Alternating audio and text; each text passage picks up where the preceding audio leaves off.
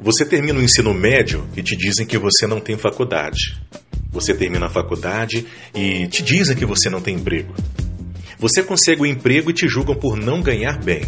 E você ganha bem e te criticam por não cuidar do corpo. Você paga nutricionista, dieta e academia e te dizem que você abandonou a família. Você constrói uma família e te dizem que você não tem casa própria. Os vinte e poucos anos estão matando muita, muita gente. Você mal entendeu o que quer da vida e te cobram casamento, filhos, seis idiomas e um carro do ano. Mas não te dizem quanto tudo isso custa. A vida, sim, ela começa com uma cobrança enorme e um emprego de R$ 1.200. E isso para você poder ser alguém. É ridículo, né? Pois é. A vida vai passando, a gente abre o Instagram e parece que a vida de todo mundo está melhor do que a nossa. Você já percebeu isso? A ansiedade aparece, gritando que você tem pouco tempo, que está para trás, que é inútil, fracassado. E quanto mais você amadurece, menor fica o seu círculo de amigos. As baladas, elas não são mais tão divertidas. Você descobre que alguns amigos não eram tão amigos. Começa a se culpar pelo erro dos outros.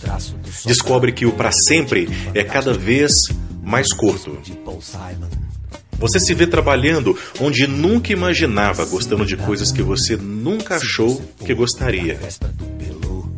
Com o tempo, sua maior vontade não é mais entender os outros, e sim entender a si mesmo. A vida parece se alternar em dias médios e horríveis. O tempo passa mais rápido. Você pensa em ontem e se dá conta que já se passaram 10, 10 anos. Os 20 e poucos anos não são legais.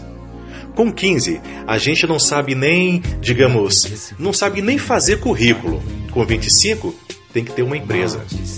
Não importa nossa saúde psicológica, não importa, nem emocional, muito menos a física. Não importa se estamos infelizes, ansiosos ou depressivos. O que importa é se você é alguém.